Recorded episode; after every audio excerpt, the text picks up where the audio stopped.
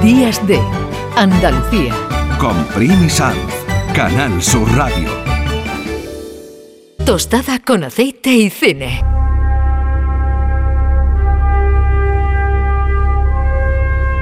Comenzamos nuestro programa hablando del espacio y no queremos volver a la Tierra. La verdad es que tal como está, mejor quedarse por ahí dando vueltas, incluso perdidos en el espacio. Hoy en esta sección que lleva Juan Luis Artacho, muy buenos días Juan Luis. Buenos días, Primi. Hoy que nos vamos al espacio también, ¿no? Bueno, yo me voy contigo donde tú quieras, Primi. Muchas gracias, sí. O sea, que te fías de mí eh, en una nave espacial, ¿no? Sí, bueno, una palabra muy importante, yo creo casi vital en las relaciones humanas, que es la confianza, y, yo la tengo contigo, así que que sí, me iría al espacio que es bastante peligroso, como vamos a ver ahora con algunas de nuestras películas. Efectivamente, porque te iba a preguntar, de todas las películas que se han hecho sobre el espacio, porque han sido muchas de serie B, de serie A, de serie Z, tú has destacado tres y me gustaría saber, por ejemplo, bueno, casi todos nos vamos a poner de acuerdo. ¿Qué tiene 2001 Odisea en el espacio que la hace tan importante para la historia del cine? Pues estábamos escuchando la música de Strauss y todos estamos viendo el primate, el hueso volando por el espacio, el monolito.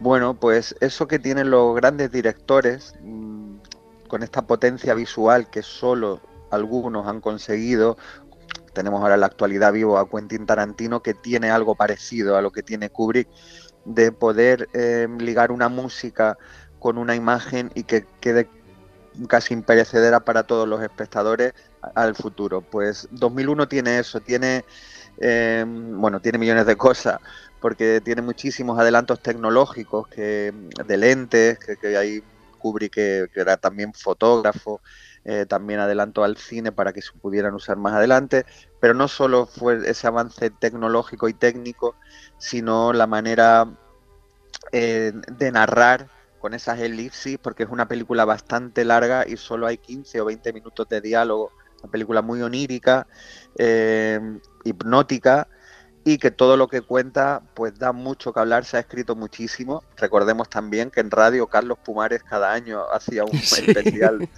monolito y, bueno, pues es una película, no solo quizá la, mejor película o la película eh, referencial de la ciencia ficción, sino una de las películas más impactantes y siguen siendo lo de la historia del cine. Y hay que recordar en el año que se hizo, que eran los años 60, algo increíble. Sí, en el año 68, eh, recordemos, por si alguien no la ha visto y si no, que por favor la vea porque sigue siendo igual de potente hoy en día, eh, nos cuenta mm, como eh, diversos periodos de la historia de la humanidad. Hace varios millones de años, pues esos primates que hablamos antes, que descubren un monolito que les conducen a un, a un estadio de inteligencia superior. ¿no? Después otro monolito aparece millones de años después en una luna y, también pues también muy conocido ese viaje en, misión espacial de la NASA con, con, HAL 9000 de inteligencia artificial que controlaba eh, todo ese, ese viaje y esa, y esa nave, ¿no? Ya estaba hablando de inteligencia artificial en los años 60, Stanley Kubrick. Dices que había muy poco diálogo, pero mira, hemos conseguido un poquito de diálogo. Abre la puerta de la cámara de las cápsulas, Hal. ¿Me lees, Hal? ¿Lees lo que te ordeno, Hal? Desde luego, Dave. Le estoy leyendo. Pues abre la puerta de la cámara. Lo siento, Dave. Eso no me es posible. ¿Qué te lo impide? Usted sabe tan bien como yo qué es lo que me lo impide. ¿De qué estás hablando, Hal? Quiero demasiado a esta máquina para permitir que usted la ponga en peligro. Sé que usted y Frank estaban planeando desconectarme. Y eso es algo que yo no puedo permitir que suceda. El momento que dice, ¿y cómo lo sabes? Porque te he leído los labios. Es tremendo. Como, como eh, en aquellos años donde no se podía hablar de todo eso, ahí estaba Stanley Kubrick. Bueno, ¿y qué otras películas, mm, para entender el, el espacio y lo que supone para lo humano, ha elegido hoy? Sí, las tres tienen muchos puntos en común y las tres me gustan también especialmente y damos un saltito en el tiempo del 68 al 2013 y hablamos de Gravity. Explorer alcanzado. Explorer, ¿me recibís? Explorer, cambio. Astronauta fuera de la estructura. Doctor Stone está fuera de la estructura. Doctor Stone, suéltese. Tiene que soltarse. Si no se suelta, el brazo la va a arrastrar muy lejos. ¿Me recibe?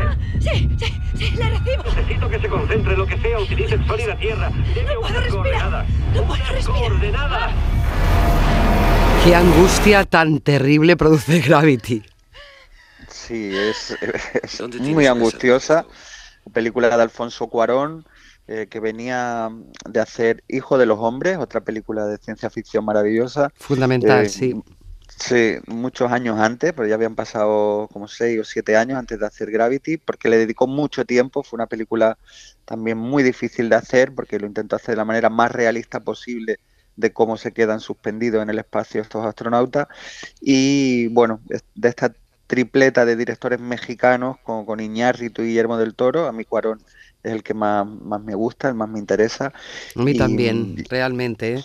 Y Gravity Sí. mm, me costó porque me producía un poco de angustia al principio, pero es una película que he repetido porque realmente se ve todo el cine de Cuarón y, y hay muchas cuestiones de lo que él siempre se, se pregunta ¿no? en, en su cine, a pesar de estar en el espacio. Efectivamente, Primi, yo también la volví a ver, la vi en cine porque est- estamos, estábamos en el momento álgido del, del 3D, de la vuelta del 3D, y quizás es de las películas que más partido le sacó a, a este recurso, y era una película que viéndola en 3D era muy impactante. Eh, ese espacio limitado, porque recordemos que estamos hablando de George Clooney y Sandra Bullock, que, mientras reparan un satélite fuera de su nave, eh, tienen un accidente porque le llega una basura eh, estelar y, estos astronautas quedan suspendidos y flotando en el espacio. No hay más. eh, a través de un cable y, ligados a esa nave se están moviendo por el espacio y, bueno, con un riesgo muy alto de, de poder morir. Una belleza visual tremenda.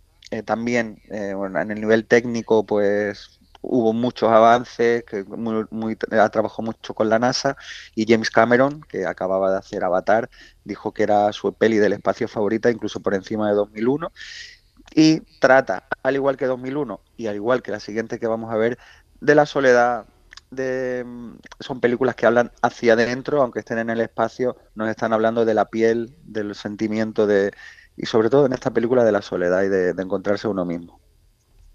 Vamos a por esa tercera película que conecta con ese mundo interior a pesar de estar en el espacio. Y es una película bastante reciente, A de Astra, ¿no? Sí, Ad Astra del 2019. eh, bueno, vamos a escuchar un poquito y, y ahora hablamos de Venga, ello. y nos cuenta. Me dedico a esto por mi padre. Fue un héroe. Dio su vida en aras del conocimiento. Comandante, tenemos cierta información clasificada. Diga, ¿qué sabe usted del proyecto Lima? Su objetivo era la búsqueda de vida extraterrestre inteligente. La nave desapareció tras 16 años de misión. ¿Y quién era el comandante? Mi padre, señor. Su padre estaba experimentando con material de alto secreto que podría poner en peligro nuestro sistema solar y destruir toda forma de vida. Contamos con usted para que descubra qué está pasando. ¿Y qué estaba pasando, Juan Luis? ¿Qué estaba pasando? Pues un hijo que ha perdido a su padre en el espacio, que es Tommy Lee Jones, y, y Brad Pitt que va en busca de él, de otro astronauta, eh, que ha dedicado toda su vida a intentar demostrar que hay otra vida en, otros planetas, ¿no? Y parece que tiene algunos datos que dan fe de, ello. Eh, 2019, James Gray, director de La Noche es Nuestra o Two Lovers, director americano muy especial, eh, no para todos los públicos. eh, siempre la crítica muy, está muy a favor de este director, pero a veces es un cine un poquito denso. Para mí, incluso más que 2001 y mucho más que Gravity, que es una película más comercial, más entretenida incluso de alguna manera, pero que tiene una profundidad y una mirada muy especial. Por ejemplo, este espacio que vemos en Ad Astra, un espacio más realista, mucho más sucio y a la vez más metafísico, quizás solo a la altura de Solaris. ¿no? Eh, una película del espacio diferente, muy diferente, y, que es ese viaje casi iniciático que hace Brad Pitt eh, para encontrar a su padre, para su padre y para poder sanar ese dolor de la pérdida de, su infancia, ¿no? de alguien que, no ha estado eh, al lado suya y dedicado a, esta búsqueda de, vida en otros planetas. Y es una peli que recomiendo mm, de verdad porque creo que no está lo suficientemente vista y es una película muy interesante. Nos vamos a quedar con estas tres propuestas en esta semana del espacio 2001, Odisea en el espacio, por si alguien no lo ha visto aún o quiere repetir, Gravity y Ade Astra, que es la recomendación de Juan Luis Artacho. Pues nada, nos encontraremos no en el espacio, sino la semana que viene por aquí, en Días de Andalucía. Feliz semana, Juan Luis. Igualmente, un beso, Primi. Un beso. Me dormí en el metro y me salté una estación. Y al entrar a un túnel fui al espacio exterior. Y tú en la ciudad, mientras tú en la ciudad, gajes del oficio astromántico, temo las alturas en tu elevación, me puedes llamar antisistema solar. En Canal Sur Radio, Días de Andalucía, con Primi Sanz.